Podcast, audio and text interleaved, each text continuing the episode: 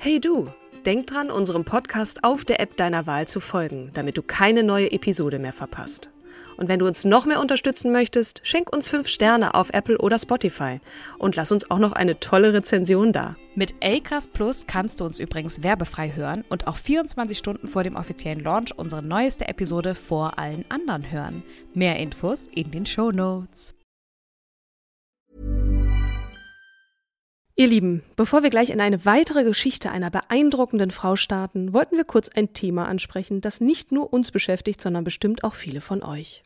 Genau. Man findet sich eigentlich ganz okay. Aber so mit Anfang, Mitte 40 kommen die ersten Falten, die Haut wird trockener, das Haar dünner oder in meinem Fall strohiger. Und irgendwie fühlt sich alles nicht mehr ganz so straff an, wie man es gerne hätte, oder? Ja, das kenne ich auch nur allzu gut. Aber es gibt ja auch Gründe dafür. Unter anderem hängt das mit unserer Kollagenversorgung zusammen. Kollagen ist nämlich das am meisten vorkommende Protein in unserem Körper und super wichtig für unsere Haut, Haare, Gelenke und Bänder. Aber mit der Zeit und auch durch unsere Ernährung bekommen wir nicht mehr genug davon. Vor allem, weil der Konsum von Tierprodukten insgesamt zurückgeht. Und sind wir ehrlich, wenn wir dann mal Fleisch essen, greifen wir meist zu den schönen, mageren Stücken und nicht zu den kollagenreichen, eher fetteren Gerichten wie zum Beispiel Knochenbrühe. Das fand ich auch echt erstaunlich zu lesen, dass in Brühe so viel drin steckt. Aber du hast total recht. Und für all jene, wie mich zum Beispiel, die sich nicht jeden Tag eine Knochenbrühe oder so kochen können, gibt es eine ganz praktische Lösung. Und zwar Kollagenpulver. Genau, das kann man nämlich ganz einfach täglich in den Kaffee oder auch in den Joghurt mischen. Fertig. Und Studien zeigen auch, dass die orale Aufnahme von Kollagen die effektivste Art ist. Und zwar effektiver als über Cremes. Und das Kollagenpulver unseres Werbepartners Edo Billy zum Beispiel ist nicht nur einfach zu verwenden, es ist auch laborgeprüft und hat alle wichtigen sogenannten Kofaktoren, die der Körper braucht. Das sind die, die den körpereigenen Kollagenaufbau stimulieren, richtig? Richtig. Ach, das klingt jedenfalls nach einer tollen Möglichkeit, um den eigenen Körper zu unterstützen. Und wir haben sogar einen Rabattcode für euch. Mit starke Frauen in einem geschrieben bekommt ihr 10% auf das gesamte Sortiment von Edubili. Schaut doch einfach mal vorbei unter edubili.de. E D U B I L Y.de. Es ist wirklich eine Investition in den eigenen Körper, die sich lohnt. Und jetzt geht's los mit der Episode. Hallo und herzlich willkommen zu unserem Podcast Starke Frauen. An meiner Seite die weihnachtlich gut eingestimmte, wundervolle, wunderschöne Katrin Jakob. Ho, ho, ho, ho. Ich freue mich sehr auf diese Episode. Natürlich mit dir, der herzlichen, glückseligen, allerbesten Kim Seidler. Heute haben wir eine Sonderfolge für euch im Gepäck. Während der Recherche zu Sophia Ionescu haben wir wirklich einen Impuls verspürt, dass wir gerne einen Exkurs zur gegenwärtigen Lage der Frauen in der Medizin machen würden.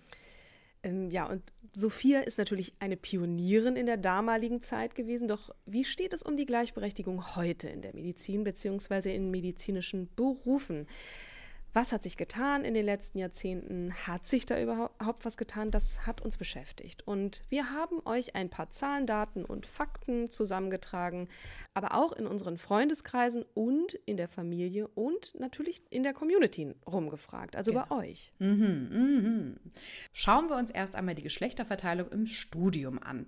Der Statistik nach gab es im Wintersemester 2010, 2011, also vor über zehn Jahren, rund 80.000 Studierende der Humanmedizin. Davon waren 50.000 weiblich, also 62,5 Prozent. Und im Wintersemester 22-23 waren es 108.000 Studierende, wovon ca. 69.000, also 64 Prozent, weiblich gelesen waren. Bedeutet rund zwei Drittel Frauen. Und von 2014 bis 2022 ist der Anteil der studierenden Frauen um 19 Prozent gestiegen. Zu der Verteilung im Studium haben wir von euch diese Aussagen bekommen. Also zu Beginn unseres Studiums äh, war ganz klar herauskristallisiert, dass die meisten Studierenden äh, weiblich waren. Ich würde sagen, ein Schnitt von 70 zu 30 Prozent. Zum einen liegt das daran, dass Frauen ein besseres, ein besseres Abitur absolvieren als Männer und deswegen auch stärker vertreten sind. Im Studium war es bei uns äh, relativ ausgeglichen, was so die ähm, Anteile anging, so in meinem Freundeskreis. Ich würde sagen aber, dass insgesamt mehr Frauen ja inzwischen auch einfach studieren und deswegen fand ich es jetzt in der Ausbildung nicht, dass ich irgendwie riesige Unterschiede in den ähm, Praktika oder so gesammelt habe. Das Einzige, was vielleicht war, war, dass die Männer schon eher so als Ärzte dann wahrgenommen wurden, sozusagen auch als Studenten noch. Aber genau in, in Summe äh, relativ ausgeglichen. Von 70 Prozent aus, der ersten, aus dem ersten O-Ton bis relativ ausgeglichen im zweiten O-Ton. Das mag daran liegen, dass sich die Frauenanteile je nach Fachrichtung auch bei den niedergelassenen Ärzten nochmal unterscheiden. Speziell in der Psychotherapie sind Frauen deutlich in der Mehrheit, aber auch in der Pädiatrie, also der Kinderheilkunde, während in den chirurgischen Fächern und der Urologie nach wie vor nur wenige Ärztinnen an der vertragsärztlichen Versorgung teilnehmen. In der Pflege gibt es äh, übrigens nochmal einen deutlichen Frauenüberhang, einen deutlicheren Frauenüberhang. Das wollte ich sagen. Da sind vier von fünf Pflegekräften weiblich, laut der Bundesagentur für Arbeit. Meine Tante Margit, die MTA, also medizinisch-technische Assistentin für Radiologie ist und diesen Beruf übrigens seit 43 Jahren ausübt, Wahnsinn. berichtete von ihrer Ausbildung Folgendes über den Frauenanteil. Meine Erfahrungen in der Ausbildung sind, dass dies doch ein sehr fraulicher Beruf war, der viel von Frauen auch frequentiert wurde.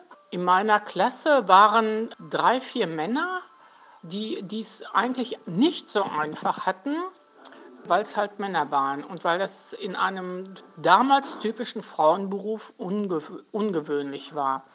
Mittlerweile hat es sich geändert und ähm, da sind Männer genauso wie Frauen gern gesehen. Dieser Beruf MTA ist so gefragt, man kann wirklich sich überall bewerben und man wird überall angenommen. Wenn der Anteil der weiblichen Medizinstudierenden sowie der Ärztinnen in der ambulanten Versorgung stetig steigt, wie kann es dann sein, dass wir so wenig Frauen in Spitzen- bzw. Führungspositionen der Medizin finden? Ja. Hierzu eine Einreichung einer Ärztin der Chirurgie. Zitat Frauen in der Medizin, gerade in der Chirurgie, sind in einer männerdominierten Szene unterwegs. Deswegen macht es mir als Frau so viel Spaß, Akzente zu setzen. Mhm. In meiner Karriere hatte ich besonders Glück gehabt, dass meine Chefs, als sie gemerkt haben, dass ich mich fachlich engagiere und fachlich auch was drauf habe, völlig unabhängig vom Geschlecht behandelten. Ich durfte schon früh Operationen durchführen, die andere in meinem Ausbildungsstand noch nicht machen durften. Dass ich früh in die Verantwortung genommen wurde, was Hintergründe anging, hatte mich sehr gefreut. Ich bin mit 32 Jahren Oberärztin geworden, mit 36 leitende Oberärztin, also die wow. Position vor dem Chefarzt. Das habe ich aber nur ein halbes Jahr gemacht, weil ich keinen Bock auf das Hamsterrad hatte. aber wenn man in der Medizin die Spitzenposition haben möchte, also die Chefarztposition, dann muss man einfach ein bisschen irre und narzisstisch veranlagt sein, da ist bei mir der Hedonismus stärker als der Narzissmus. Mir geht es eher darum, dass es mir und den Patienten gut geht, als dass mein Ego gestreichelt wird und daher bin ich in die Honorarposition gegangen und verdiene damit heute mehr als damals als leitende Oberärztin. Für mich habe ich es richtig gemacht. Das ist ein Vorteil der Weiblichkeit gegenüber der Männlichkeit, dass wir mehr Rücksicht mhm. auf die Realität nehmen und mehr auf die eigene physische und psychische Gesundheit und die der Patienten achten, als dass wir auf einer Internetseite mit einer bestimmten Positionsbezeichnung stehen, also sprich ein gewisser Narzissmus. Frauen in meiner Position oder ehemaligen Position machen den Job, weil sie Bock drauf haben. Männer machen den Job, weil sie glauben, dass sie es müssen oder dass es, weil es von ihnen erwartet wird. So zumindest der Eindruck von einer Ärztin aus der Chirurgie, die uns ihr Statement für die Episode einreichte. das ist, das ja. auf jeden Fall krasse Statements, ne, auf ja. die wir auch später nochmal eingehen werden.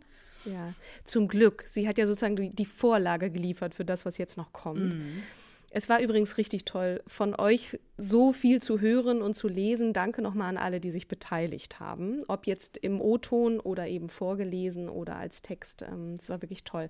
Aber werfen wir mal einen kurzen Blick nochmal auf die Statistik.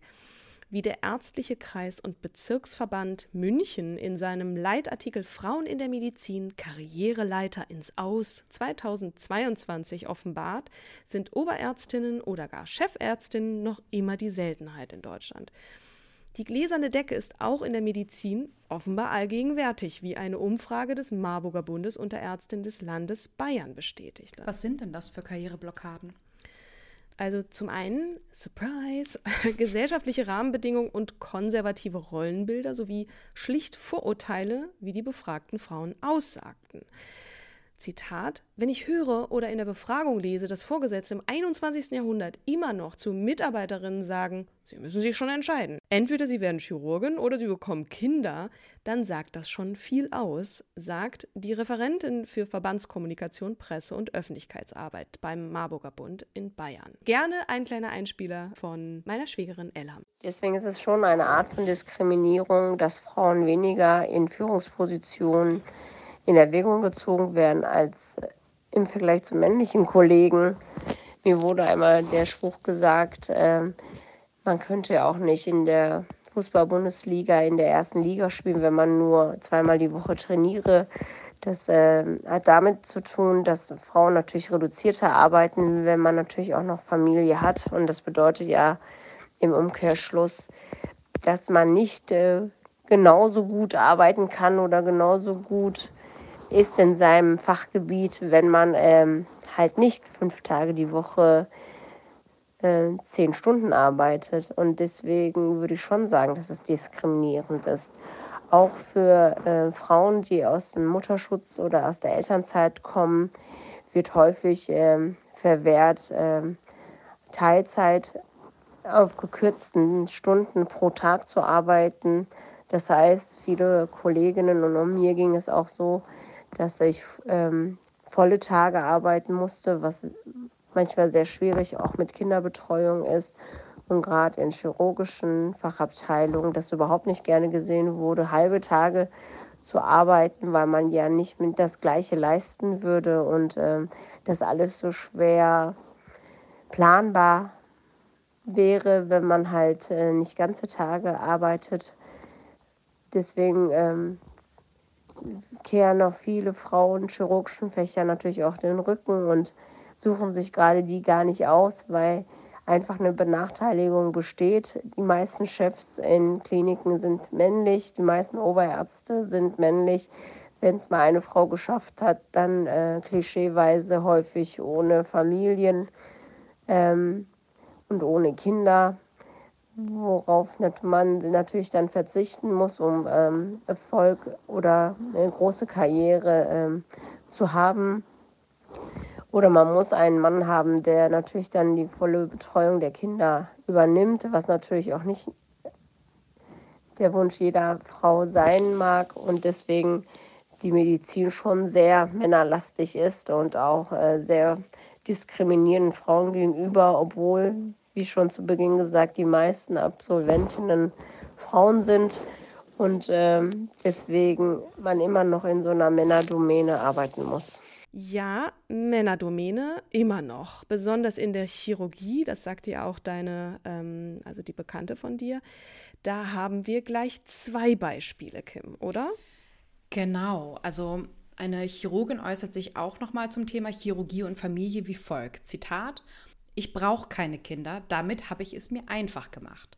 Ich habe zwei tolle Patenkinder, wo ich den Finanzier spielen kann, wo ich das Role Model bin, dass man als Frau nicht zu Hause den Haushalt schmeißen muss, beruflich halbtags arbeitet und Kinder erzieht. Nein, ich mache das, was Männer machen. Ich arbeite 100% in meinem Job und muss mich nebenbei um gar nichts kümmern. In meiner Freizeit mache ich gern was mit meinen Patenkindern. Zur Realität von Chirurginnen. Wenn du in der Chirurgie als Frau Kinder haben willst, wirst du erst einmal auf die Station abgeschoben. In den OP darfst du nicht mehr. Es gibt einzelne Kliniken, die dir ermöglichen, weiter zu operieren, wenn du unterschreibst, dass du von jedweder Haftung zurücktrittst. Das heißt, dass die Klinik die Haftung für dich nicht mehr übernimmt, wenn du dich verletzt. Was du in Kauf nimmst dann wird dir dies aber wieder als Rabenmutter etc. ausgelegt. Ich kenne viele coole mhm. Chirurginnen, die das gemacht haben. Aber jetzt stell dir vor, du bist schwanger, neun Monate lang darfst du nicht in den OP. Als Chirurgin bist du dann praktisch bei 0 bis 50 Prozent von dem, was dein Job ausmacht. Dann gehen die Frauen in den planbaren Bereich. Anstelle der Gefäßchirurgie gehen sie dann in die Schandchirurgie mit Dialysepatienten, legenden Katheter und das war's dann. In der Gefäßchirurgie geht es ja eher um Leben und Tod mit 24-7-Bereitschaft. Das lässt sich in der deutschen Familiensituation, wo die Frau 90 Prozent der Care-Arbeit und 10 Prozent beim Mann liegt, der übrigens dafür gefeiert wird, wenn er mal den Kinderwagen schiebt, nicht zu realisieren. Es gibt auch viele junge Paare, die das inzwischen anders leben, aber nicht in meinem Umfeld der Kliniken, die ich kenne. Die Frauen, die es in der Chirurgie dennoch erkämpften, waren wahnsinnig abhängig vom Goodwill des Chefs. Es sollte doch gesetzlich geregelt sein, dass es Frauen ermöglicht wird, ihren Lebensplan wahrzumachen, den sie gern möchten, und bei vielen Frauen gehören Kinder auch einfach dazu. Ein eingetragener Verein namens Die Chirurginnen e.V. kümmert sich hervorragend um diese Themen. Er wurde 2021 gegründet und richtet sich an alle Frauen, die chirurgisch tätig sind oder waren, sowie an interessierte Studentinnen. Warum es den Verein gibt? 70 Prozent der Medizinstudierenden, aber lediglich 18 Prozent der in der Chirurgie Tätigen sind weiblich. Die Zahlen sprechen für sich und es ist an der Zeit, das zu ändern. Es gibt keine unlösbaren Probleme, die Chirurginnen entmutigen sollten. Was können wir also tun, um mehr Frauen für die Chirurgie zu begeistern und diese dann auch in dem Fach zu halten? Gleichwertig ausbilden, Kompetenz ausbilden. Zitat Ende. Mhm auf das Kinderkriegen werden wir noch weiter eingehen, aber ich, ähm, zum, zum Kinderkriegen gehört ja auch das Schwangersein. Und die andere Ärztin aus der Chirurgie schilderte den Verlauf ihrer Schwangerschaft während ihrer Tätigkeit als Fachärztin wie folgt. Sie wollte gern weiter operieren, fand es aber nachvollziehbar, dass sie keine OPs mehr durchführen konnte, weil laut der Hamburger Klinik die OPs nicht planbar sind und eine OP schon mehrere Stunden gehen kann. Da eine schwangere und auch stillende Frau nicht mit Mehrarbeit, sprich Überstunden belastet werden darf, beträgt die Arbeitszeit täglich 8,5 Stunden oder 90 Stunden in einer Doppelwoche. Sie meinte, dass es schwer ist, das Personal so zu planen, dass wenn eine OP nicht zu Beginn der Arbeitszeit ist und dann anstelle der anvisierten vier Stunden sechs Stunden aufgrund von Komplikationen dauern könne, dann der Mutterschutz nicht eingehalten werden könne. Aber sie hat dann auch nur noch Admin-Tätigkeiten gemacht mhm. und, und war echt hart frustriert. Daran erinnerst du dich noch, hast du erzählt.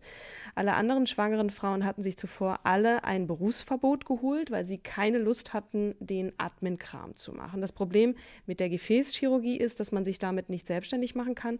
Man kann nur als Honorarkraft an Kliniken vermittelt werden. Aber in anderen Fächern wie Urologie, Allgemeinmedizin oder eben als Internistin kann man sich als Ärztin auch in eine Praxis begeben oder selbst selbstständig ja, machen. Genau.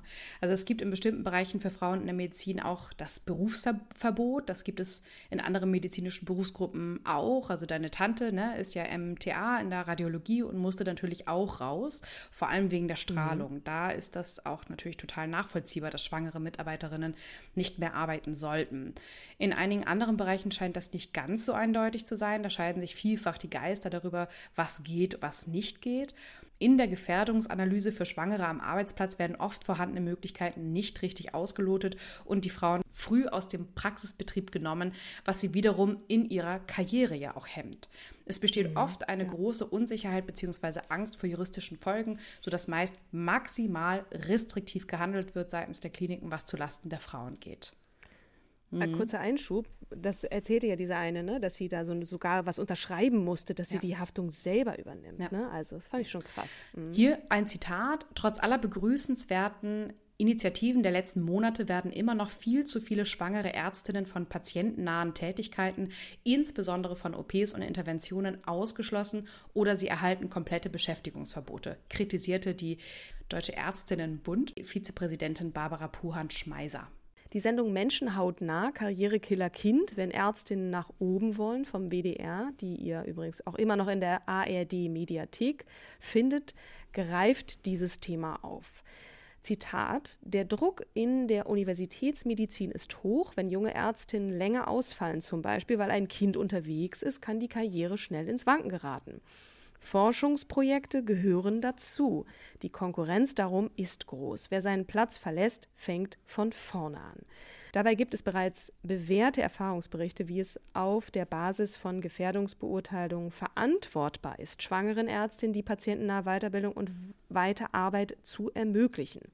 Hier gibt es aber einen ganz tollen Artikel in der Fachzeitschrift für Herz, Thorax und Gefäßchirurgie mit dem Namen Operieren in der Schwangerschaft, ein Update der Rechts- und Datenlage für die Herzchirurgie.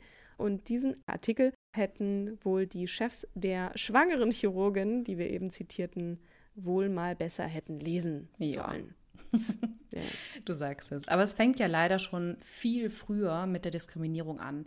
Im Bewerbungsprozess zum Beispiel werden Frauen so ganz nebenbei und durch die Blume gefragt, wie hoch denn das Risiko einer baldigen Schwangerschaft sei, trotz Rechtswidrigkeit. Wir alle kennen hoffentlich das Allgemeine Gleichbehandlungsgesetz, kurz AGG. Also Risiko. Ja da, da geht einem doch schon die Hutschnur hoch. Ne? Äh, das, das, das schreit doch nach Diskriminierung. Das ich ist mein, Diskriminierung. Ja, das, also das, das, ja, das ist Diskriminierung und mhm. es schreit auch. Ähm, mhm. Immer wieder wird Frauen vor Augen geführt, so auch hier, dass Kinderkriegen nicht besonders karrierefördernd ist, aber es gibt ein kleines Aber, nämlich ein Bericht des Instituts für Arbeitsmarkt und Berufsforschung aus dem Jahr 2023, also aus gerade sehr aktuell, listet Maßnahmen auf, die die Gleichstellung im deutschen Gesundheitssystem fördern sollen. Unter anderem Mentoring-Programme, eine stärkere Einbindung von Beschäftigten in Elternzeit sowie betriebliche Angebote zur Kinderbetreuung. Und darin sagt auch die DEP-Präsidentin Christiane Groß, aus unserer Sicht untermauert dieser Bericht, dass die Forderungen, die der DLB schon lange erhebt, genau die richtigen sind, um unser Gesundheitssystem zu stabilisieren, indem man für die Frauen in medizinischen Berufen Bedingungen schafft, die Chancengleichheit überhaupt erst ermöglichen. So. Super, ja. Wie verhält es sich in Bezug auf Gehaltsunterschiede zwischen Männern und Frauen? Im Schnitt verdienen Ärztinnen und Ärzte in Deutschland vor Steuern durchschnittlich aktuell 150.000 Euro pro Jahr je nach Fachrichtung. An Kliniken und Krankenhäusern gelten übrigens tarifliche Regelungen, da ist es also prinzipiell gleich. Aber die größte Differenz gibt es nach wie vor zwischen Ärztinnen und Ärzten, die in Vollzeit arbeiten. Mhm. Hier betrug der Gender Pay Gap knapp 30 Prozent 2020. Der DRB stellt hier vor allem betriebliche Maßnahmen zur Förderung der Gleichstellung in den Fokus. Nur so könne sich die Verdienstlücke nachhaltig schließen lassen. Zitat: Wenn sich das Gehaltsniveau angleicht, liegt das zu einem großen Teil daran, dass die Frauen mehr Arbeitsstunden leisten und höhere Positionen erreichen. Zitat Ende von der Christiane Groß. Mhm.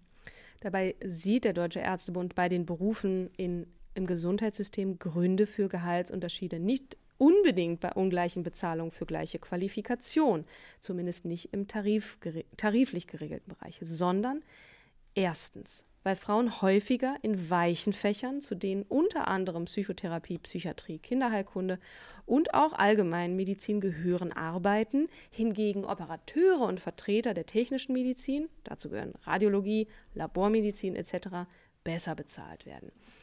Zweitens liegt es an den unterschiedlichen Verhaltensmustern der Geschlechter. Das finde ich auch krass. Mhm. Frauen nehmen sich mehr Zeit für die Kommunikation. Ne? Auch eben in dem Zitat erwähnt, was du vorgelesen hast. Ja. Dies wird in unserem Gesundheitssystem, Gesundheitswesen nicht honoriert, obwohl es genügend Untersuchungen gibt, dass chronisch Kranke zum Beispiel davon profitieren. Der Drittens. Ist unter den Ärztinnen der Teilzeitanteil deutlich höher, wie wir gerade gehört haben.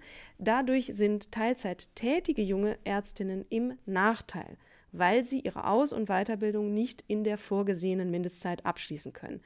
Teilzeitstellen ziehen die Ausbildung in die Länge und zerstören dadurch, zerstören wirklich, mhm. dadurch wichtige Karrierechancen, weil es zum Beispiel oft nicht möglich ist, Praxis und Forschung nebeneinander zu betreiben. Ja, selbst auch im Vollzeitbetrieb ja. manchmal nicht. Mhm.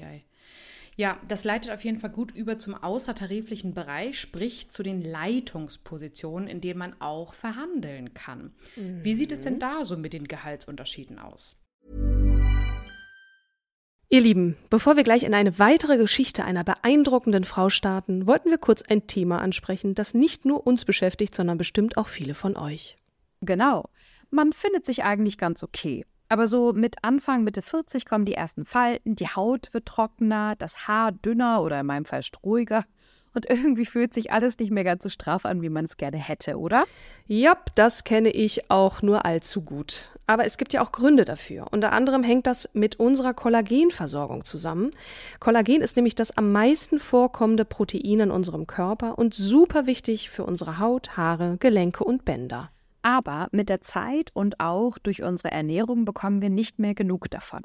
Vor allem, weil der Konsum von Tierprodukten insgesamt zurückgeht. Und sind wir ehrlich, wenn wir dann mal Fleisch essen, greifen wir meist zu den schönen mageren Stücken und nicht zu den kollagenreichen, eher fetteren Gerichten wie zum Beispiel Knochenbrühe. Das fand ich auch echt erstaunlich zu lesen, dass in Brühe so viel drin steckt. Aber du hast total recht. Und für all jene, wie mich zum Beispiel, die sich nicht jeden Tag eine Knochenbrühe oder so kochen können, gibt es eine ganz praktische Lösung. Und zwar Kollagenpulver. Genau, das kann man nämlich ganz einfach täglich in den Kaffee oder auch in den Joghurt mischen. Fertig. Und Studien zeigen auch, dass die orale Aufnahme von Kollagen die effektivste Art ist. Und zwar effektiver als über Cremes. Und das Kollagenpulver unseres Werbepartners Edobili zum Beispiel ist nicht nur einfach zu verwenden, es ist auch laborgeprüft und hat alle wichtigen sogenannten Kofaktoren, die der Körper braucht. Das sind die, die den körpereigenen Kollagenaufbau stimulieren, richtig? Richtig. Ach, das klingt jedenfalls nach einer tollen Möglichkeit, um den eigenen Körper zu unterstützen. Und wir haben sogar einen Rabattcode für euch. Mit starke Frauen in einem geschrieben bekommt ihr 10% auf das gesamte Sortiment von Edubili. Schaut doch einfach mal vorbei unter edubili.de. E D U B I L Y.de. Es ist wirklich eine Investition in den eigenen Körper, die sich lohnt. Und jetzt geht's los mit der Episode. Dr. Christiane Groß, Präsidentin des Deutschen Ärztinnenbundes äh, e.V., DEB, ne, wie wir schon eingangs erzählt hatten, ja. erklärt dazu. Sorry, wenn ja? ich vorhin irgendwie gesagt habe, dass DLB für Deutscher Ärztebund steht, dann bitte ich vielmals um Entschuldigung. Das habe ich falsch gemacht. Jetzt weiß ich es. Okay, sorry. ja, alles gut.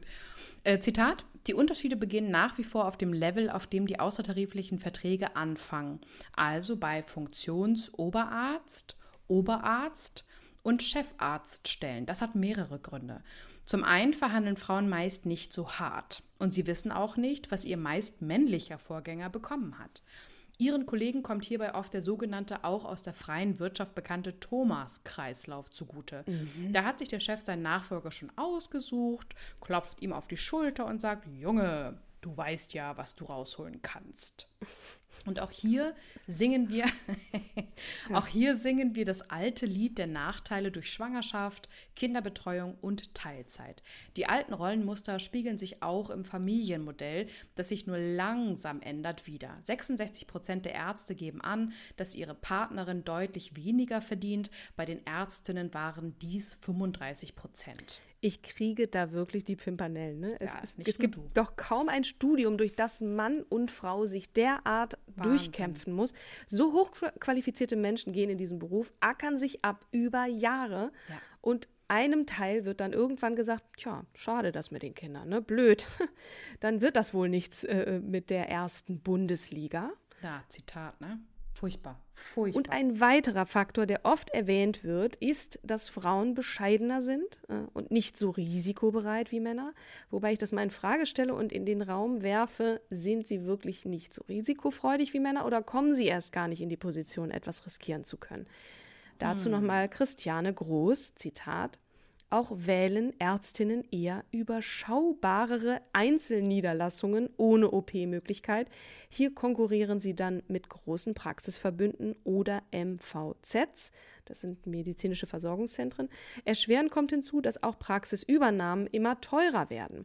Da bleiben viele lieber angestellt und sagen, nee, das tue ich mir nicht an. Männer sind bis heute risikobereiter. Also sie bestätigt das und meint als Tipp, Ärztinnen sollten das Gehalt ihres Vorgängers recherchieren oder sich über Mentorinnen-Netzwerke erkundigen, was für die äh, Position normal ist und dies dann auch klar verlangen. Eine Eigenschaft, die Frauen kaum beigebracht wurde. Ne? Man könnte jetzt sagen, wir müssten eigentlich ganz von vorne anfangen und unsere Töchter anders erziehen mhm. oder die, die Mädchen, aber das haben wir auch in diesem Podcast ja schon mehrfach betont. Im ja. Grunde fängt es ja immer in der Kindheit an, ne? auch Mädchen mitzugeben. Du bist ein kleiner Mensch, du wirst irgendwann ein großer Mensch sein. Und ob du ein Mann oder eine Frau bist, ähm, spielt zumindest was auch das Können und Verhandlungsgeschick angeht, eigentlich keine Rolle. Richtig, richtig.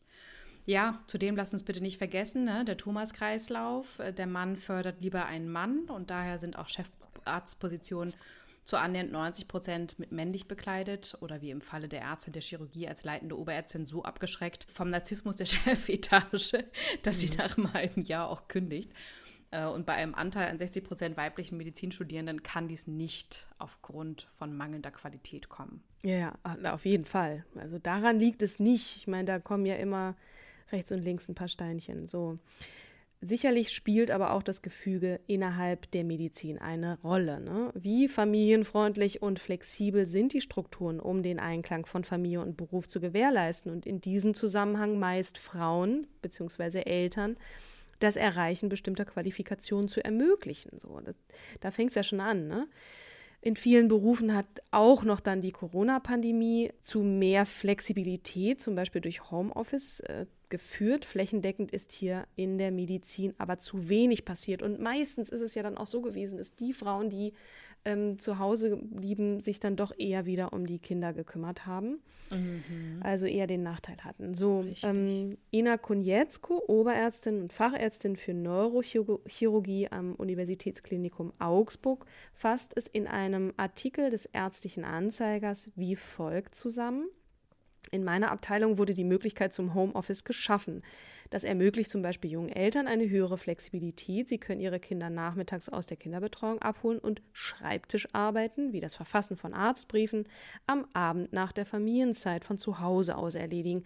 Aber das sind seltene Ausnahmen. Ne? Ja, ähm, ein, ein Fortschritt in dieser Hinsicht gibt es sicher durch die vielen Online-Fortbildungsveranstaltungen. Also dass Fortbildungen nun von zu Hause aus angesehen werden können und häufig mhm. später noch abrufbar sind, kommt auch vielen Eltern zugute. Mhm. Ja, das hatte Ellam auch neulich gemacht, als sie zu einer Fortbildung nach Hamburg kommen wollte. Und sie wäre wirklich auch gern gekommen. In dem Fall machte ihr dann die, ein Bahnstreik einen Strich durch die Rechnung. Aber durch das Angebot einer Hybrid-Fortbildung konnte sie immerhin wenigstens teilnehmen. Ne? Also ja da definitiv ein Weg, äh, ein, ein Schritt in die richtige Richtung. Besonders weil auch frühere Studien zeigen, dass ein Karriereknick oft erfolgt, wenn Frauen in der Weiterbildung schwanger werden. Also deshalb ist es gut, dass es dort nun flexiblere Möglichkeiten gibt und die neue Weiterbildungsordnung eine Verkürzung der Abschnitte vorsieht und kompetenzbasiert ist. Ja, sehr, sehr richtig. Super zusammengefasst. Ähm, an dieser Stelle noch ein Zitat von Gabriele Kaczmarczyk, ähm, Ärztin seit sechs Jahrzehnten. Wow. Wow. Aus einem Interview mit der Zeitschrift Stern, die, wie ich finde, es wunderbar auf den Punkt bringt und verdeutlicht, dass uns alle diese Situation etwas angeht. Zitat: mhm. In kaum einem anderen Fach ist der Unterschied im Geschlechterverhältnis zwischen Studium und Leitungsebene so groß wie bei uns. Das, ähm, und das ist schlecht für die Gesellschaft. Yes. Wenn nur Männer bestimmen, welche Medizin gemacht und was erforscht wird, dann leidet ein System, das die Gesundheit aller sichern soll. Die Forderung nach mehr medizinischen Entscheiderinnen, nach einer neuen Machtverteilung, ist deshalb nicht allein eine Frage der Gleichstellung. Sie ist eine Frage, die jeden angeht, der irgendwann in seinem Leben Patient oder Patientin wird. Mhm. Jeden, der eine bessere Medizin will. Zitat Ende und ich habe Gänsehaut. Mhm, ich auch. Das vergisst man immer. Ne? Mhm. Also ähm, ja, es ist eben leider immer noch gesellschaftlich gelernt, dass Männer diesen Beruf ausüben. Und das haben auch unsere Einsendungen immer wieder bestätigt. Hier auch nochmal Elham dazu. Frauen müssen sich schon in der Männerdomine der Medizin auch durchsetzen und müssen sich ein viel dickeres Fell aneignen als Männer. Das war so, das wird immer so sein, auch wenn immer mehr und mehr Frauen halt ähm, den Beruf des Arztes ja ergreifen und wie schon zu Beginn gesagt, ja auch die meisten Absolventinnen Frauen sind, ist es trotzdem schwierig, weil Frauen natürlich viel zu sehr auch unterschätzt werden in ihren Fähigkeiten und der Mann häufiger dem Mann die besseren Fähigkeiten zuspricht als der Frau selbst. Das kann man natürlich auch mit einer entsprechenden Kommunikation und einem Auftreten lernen. Und dann vollzieht sich auch hoffentlich mal der Kulturwandel, den wir hier dringend brauchen, weil wir es uns schlicht nicht leisten können als Gesellschaft. Genau. Sortieren wir nochmal und fassen zusammen, warum Frauen auch in der Medizin immer noch gegen die viel zitierte gläserne Decke stoßen. Erstens, Der Fakt der schwierigen Unvereinbarkeit von Familie und Beruf durch das Fehlen flexiblerer Strukturen im medizinischen Bereich, aber auch in der Gesellschaft grundsätzlich, wie eine Ärztin auch nochmal in der WDR-Doku aufgreift. Zitat: Natürlich beäugen das manche Leute kritisch, dass man ein Kind sehr früh in die Betreuung gibt, weil das in Deutschland auch nicht so standardmäßig organisiert und gewünscht wird. Da gab es sicher die eine oder andere Kritik, warum man ein Kind so früh weggeben möchte oder warum man überhaupt ein Kind bekommt. Zitat Ende. Ja, also das, das ist wirklich krass. Ähm, das, äh, ja. Also echt so, kehre doch mhm. vor deiner eigenen Haustür. Ja, weißt du? also es ist natürlich, also das ist ja ein schöner Karrieretipp, ne? Krieg mal besser keine Kinder. Es ist anders, wenn eine Frau selbstständig sagt, ich will gar keine Kinder, also kann ich mich voll reinstürzen und das machen, was ein Mann macht, ne? Auch mhm. aus dem äh, Zitat von oben, aber mhm.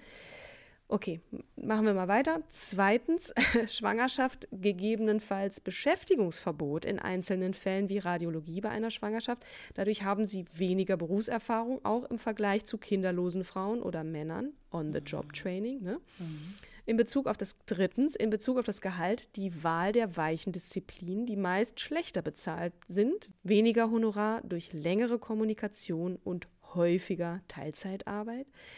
Gehaltsverhandlungsgeschick. Viertens, zudem in den nicht tariflichen Bereichen die Fähigkeit, weniger hart zu verhandeln und die ärmere Risikobereitschaft. Und fünftens, der eben von dir auch nochmal genannte Thomas-Kreislauf. Es ist mhm. wirklich krass. Der Fakt, dass eben Männer meist lieber Männer fördern und kommen wir nun zum Hauptproblem überkommende Rollenbilder, die unterbewusst noch immer in der Gesellschaft präsent sind. Auch ja. wieder ein Zitat. Auch wenn sie sich mit voller Funktion vorstellen, beim Hinausgehen wird Frau vielfach immer noch mit Schwester angesprochen, ein Klassiker noch heute. Oder man, man muss im Not, Notarzteinsatz dreimal nach einem großen Zugang fragen, bevor man die entsprechende Größe auch wirklich angereicht bekommt, weil es einem als jung und weiblich nicht zugetraut wird. Erklärt diese ähm, Ärztin Ina Konietzko aus mhm. Augsburg. Ähm, ist, ja. Ja. Ja. ja. Puh. Jetzt haben wir wirklich äh, viele Probleme und Vorurteile angesprochen. Aber wie sehen denn Lösungen für die Zukunft aus, damit Frauen bessere Karrierechancen innerhalb der Medizin bekommen? Da fällt uns direkt mal ein, es sollten Teilzeitmodelle entwickelt werden und eine verlässliche Dienstplanung. Es braucht Rahmenbedingungen, damit flexible Arbeitszeit und Jobsharing nicht nur für die Frau, sondern auch für den Mann möglich werden. Ach, Zum ach. Beispiel sowas wie Oberärztinnen, die sich in Teilzeit eine Stelle teilen, um Familie und Beruf und Karriere möglich zu machen. Oft fehlt es aber an Vertrauen, dass die Frauen ja es überhaupt schaffen. Äh, dann wäre da noch Modelle der Elternzeit anzupassen. Ja, zum Beispiel in Finnland teilen sich die Frauen mit den Männern die Elternzeit. Das ist dort gesetzlich so geregelt, dass die Männer auch Elternzeit nehmen müssen, was den Frauen eine nicht so lange Pause in der Ausbildung ermöglicht und sehr so auch mehr Frauen an führende Positionen bringt. Mhm. Und da wäre dann auch noch, äh, wir haben es auch gesehen, jetzt neben Finnland auch noch andere Länder, die Modelle entwickelt haben, für die sich Familie und Beruf für Klinikpersonal besser vereinbaren lassen. In Deutschland müssen junge Medizinerinnen die Betreuung ihres Kindes meist selbst organisieren. In anderen Ländern haben die Kliniken zum Beispiel Betriebskindergärten, wo eine solche Organisation deutlich erleichtert wird. Mhm. Es bedarf Betriebskindergärten, die zwölf Stunden geöffnet haben. Und es werden Vorbilder und gute Mentoring-Programme für Ärztinnen benötigt, um Netzwerke aufzubauen, was wir auch schon erwähnten. Weiter müssen Frauen andere Frauen unterstützen und pushen. Dann wäre da auch noch der Abbau und auch das Bewusstmachen von Geschlechterklischees. Chef- und Oberärztinnen etwa werden meistens nicht nur fachlich beurteilt, sondern auch danach, wie sie sich als Frauen präsentieren. Mhm. Das ist bei männlichen Kollegen nicht der Fall. Und wichtig, es braucht eine Quote. Frauen müssen beweisen dürfen, dass sie in einer Führungsposition gute Arbeit leisten. Und ohne eine Quote für Oberärztinnenstellen werden wir das kaum schaffen. Hm. Dr. Irina Blumenstein, Oberärztin am Uniklinikum Frankfurt, verdeutlicht dies in der schon vielfach zitierten Doku Zitat, je mehr akademische Stufen erreicht werden, also von Promotion an sind es dann auch 50 Prozent Frauen und wenn es dann an die Oberärztinnen geht, dann sind es nur noch die Hälfte. Also Gleiches, also die Quote, wird in den ärztlichen Kreisverbänden und den Landesärztekammern nötig. Auch dort sollten gleich viele Frauen vertreten sein, um dieses Thema präsenter zu machen. Ein weiterer Punkt, um gute Ärztinnen in Führungspositionen zu bekommen, ist ihnen durch strukturelle Umstellung eine frühere Karriere zu ermöglichen. Me-Time und Pausen neben Kind und Job zu schenken und ihnen klarzumachen, auch durch die Gesellschaft, dass sie gegenüber ihren Kindern kein dauerhaft schlechtes Gewissen haben müssen, dies abzulegen. Das trifft nicht nur auf den Ärztinnenberuf nee. zu. Äh.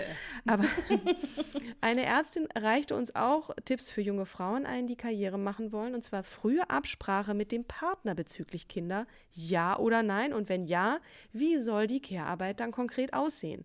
Augen auf bei der Partnerwahl. Muss da irgendwie an Sheryl Sandberg denken. Ja, Netzwerken verkauft euch nicht unter Wert, fordert das passende Gehalt. Vielleicht klappt es nicht beim ersten Mal, aber ab dem zweiten Angebot klappt es bestimmt. Männer machen das ja auch seit eh und je, wobei auch da sehr, nicht jeder Mann ist gleich. Genau. Ja, ja. Es gibt auch schüchterne Männer. Jedenfalls einfach die äh, Eierstöcke haben und es und, nicht, und nicht, einknicken. Dafür ein Tipp für alle Ärztinnen und jene, die auf dem Weg dahin sind. Die Organisation Leap Women ist eine Art Lobbynetzwerk für Ärztinnen. Leap Women steht für Leadership, Empathy, Ambition und Passion. Ha! Das Herzstück ist ein einjähriges Mentorinnenprogramm für Nachwuchsmedizinerinnen und Wissenschaftlerinnen. Und jetzt wo ich gerade so enthusiastisch war und voll die Faust nach oben, würde ich trotzdem noch mal gerne einen kleinen Downer äh, reinstreuen. Na, und toll. Ähm, wir haben jetzt viel über Ärztinnen gesprochen, mhm. aber ich würde gerne auch noch mal auf die Situation und also nicht nur ich, du auch, wir haben uns ja vorher abgesprochen, auf die Situation der Pflegerinnen eingehen. Ähm, was Wahrnehmung angeht zum Beispiel seitens der PatientInnen. Ja. Und da berichtet zum Beispiel meine Cousine Enya, ähm, nämlich genau andersrum. Zitat. Wir haben bei uns alle die gleiche Kleidung getragen, gleiche Farbe, kein Arztkittel oder so. Da kam es gerade bei älteren männlichen Patienten vor, dass männliche Pfleger automatisch für Ärzte gehalten wurden und äh, äh, Ärz, äh, weibliche Ärzte automatisch für Pflegerinnen. Ein Patient hat meinen Kollegen mal gefragt, warum er denn kein Arzt geworden wäre. Es sei ja schließlich ein, er sei ja schließlich ein Mann. Auf meine Frage, warum er ihn das fragt, sagt der Patient, na ja, Frauen gehören in die Pflege und Männer in den ärztlichen Dienst. Das Zitat geht weiter. Oder auch männliche Patienten, welche schon fast abwertend Pflegerinnen geduzt oder Schwesterchen gerufen haben und die Pfleger aber mit Namen angesprochen und gesiezt haben. Die meisten PatientInnen waren aber lieb und dankbar und gerade Frauen haben sich bei den Pflegerinnen wohler gefühlt, wenn es zum Beispiel um Grundpflege ging, was wir dann auch immer versucht haben zu berücksichtigen. Ja, und jetzt noch ein weiterer Downer. Sie berichtet leider auch von sexuellen Übergriffen und ähm, Zitat, und dann gab es leider immer noch vereinzelt sexuelle Übergriffe. Patienten, die zum Teil angeblich versehentlich gegrapscht haben oder zum Beispiel an den Hintern gefasst haben und dann gesagt haben, na, hier kann man sich aber gut festhalten. Oder ja. Aussagen wie, sie dürften sich auch gern nachts zu mir ins Bett legen. Bäh. Bei solchen Patienten wurde dann immer geschaut, dass ein männlicher Kollege die übernimmt bzw. versorgt. Der Gedanke dahinter war natürlich immer nett gemeint, einfach, dass wir Frauen dem erst gar nicht ausgesetzt werden, aber dennoch traurig, dass man immer noch so denken und handeln muss. Mhm. Ja. Ja, das ist wirklich einfach widerlich. Was sie zur Anerkennung seitens der männlichen Ärzteschaft angibt, ist das auch nicht wirklich immer schön, aber sie endet zumindest hoffnungsvoll. Sie schreibt, da kam es ab und an schon vor, dass gerade wenn der Arzt neu war, wir Pflegerinnen nicht so angesehen wurden wie Pfleger. Es kam vor, dass gerade neue Ärzte sich überlegen gefühlt haben und beispielsweise keine Rücksprache gehalten haben, bevorzugt mit Pflegern, anstatt mit Pflegerinnen gesprochen, sich beraten zu haben äh, und Aufgaben zuteilen wollten, wie zum Beispiel deren Müll wegräumen nach Eingriffen am Patienten und ab und an gab es Ärzte, die einem wirklich das Gefühl gegeben haben, geben wollten, dass man unter ihnen steht. Manchmal durch Aussagen wie, räum das mal weg. Bei einigen ist leider immer noch der veraltete Gedanke im Kopf, dass die Pflege unter den Ärzten steht, aber das ist lang nicht mehr so. Wir sind zwar unterschiedliche Berufsgruppen, welche aber zusammenarbeiten.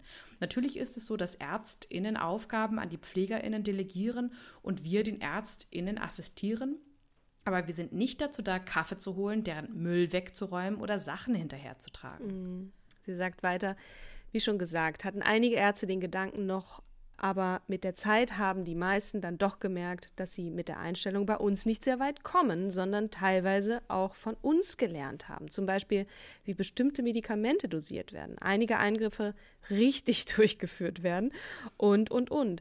Ich muss aber auch dazu sagen, dass gerade wir Pflegerinnen den Mund aufmachen mussten, gesagt haben, wenn etwas nicht stimmt und klar gemacht haben, dass wir miteinander arbeiten und alle ein Team sind. Die Pfleger mussten sich meist nicht erst beweisen, haben Zusammenarbeit oft automatisch besser. Aber mit vielen hat die Zusammenarbeit gut geklappt und es gab keine versuchte Unterdrückung oder Hierarchien. Da hat es auch meist keinen Unterschied gemacht, ob Assistenzarzt, Oberarzt oder Chefarzt. Also erst einmal größte Anerkennung für alle Menschen, die in der Pflege arbeiten, und ich war ja neulich auch für ein paar Tage im Krankenhaus. Was die leisten oder was ihr leistet, ist wirklich mehr als Klatschen wert, was wir ja Absolut. häufiger mal gemacht haben Absolut. in der in der ähm, Corona-Zeit. In der Corona-Zeit, genau. Ja. Ja, und auch das Gleiche an alle Ärztinnen da draußen. Wir wünschen euch und uns allen diesen erwähnten Kulturwandel. Wie du sagtest, Katrin, wir können es uns schlicht und einfach nicht leisten. Hm. Das Zitat stammt ja nicht von mir, sondern von der Gabriele Kaczmarczyk. Kaczmarczyk, genau. Mhm, ich finde es ich find's einfach krass. So, ey, Woman. So, mhm. was, was für eine Folge. Ähm, ich bin ganz außer, außer Atem und habe so ein bisschen Flusen am Mund, weil wir auch so viel vorgelesen haben. Mhm. Danke für eure Geduld, dass ihr bis hierhin durchgehalten habt. Es ist spät. ähm, ich habe auf jeden Fall viel gelernt. Ich auch. Ihr Lieben, äh, wir starten in die Winterpause. Damit euch nicht langweilig wird, machen wir wieder wöchentliche Re-Listen-Episoden, also alte Episoden, die wir all auch den neuen HörerInnen ans Herz legen möchten. Und am 18. Januar geht es wieder weiter mit unserer Neujahresepisode. Katrins und mein 2023 war nämlich ja, ich würde sagen, durchwachsen mit Höhen und Tiefen. Aber mhm. es gab mhm. nämlich auch viele tolle weibliche Vorbilder die 2023 stark prägten, über die wir sprechen möchten, die wir gar nicht geschafft haben vorzustellen in dem Jahr 2023. Und das wird so ein bisschen die Neujahresfolge werden. Auf jeden Fall. Und was wir auch schon wissen, äh, in der Woche darauf, also am 25. Januar, haben wir schon Angelina Jolie eingeplant, über die wir bereits in einer recht medizinischen Folge auch sprachen. Nämlich im vergangenen Jahr haben wir mit Claudia Bechert-Möckel vom Podcast Leben, Lieben, Lassen eine Folge über Brustkrebs aufgenommen. Da genau. kam sie zur Erwähnung, also Angelina. Genau. Wir knutschen euch. Wir hören uns Yay. nämlich wieder im neuen Jahr. Bis dahin wünschen wir euch besinnliche, erholsame Weihnachtstage, das Beste von der, von der ganzen Welt für euch und einen guten Rutsch ins neue Jahr. Oh ja, und du hast ja sogar am 1. Januar Geburtstag. Ich werde natürlich ein offiziöses Ständchen, das sage ich jetzt schon mal, dir singen. Das ist doch wirklich ein schöner Start ins neue Jahr. Und äh, ich freue mich auf unsere nächsten Aufnahmen und den nächsten Female Empowerment Workshop ja. übrigens am Gymnasium Hitfeld. Das ja. ist richtig, richtig so toll. toll. Ja, ja, by the way, wenn wir auch äh, zu euch an die Schule, Uni oder FH kommen sollen für einen Workshop zum Thema Female Empowerment oder Sisterhood, sagt einfach Bescheid. Alle Infos findet ihr auf unserer Homepage www.podcaststarkefrauen.de und jetzt höre ich auf mit der Schleichwerbung. Merry Christmas, everyone. Und äh, genau, liebe Kim, an dich auch und guten Rutsch. Bleibt gesund da ja. draußen, lasst euch nicht ärgern und den Definitiv. Mund verbieten und wir hören uns im neuen Jahr. Mua. Mua. Bis dann. Tschüss.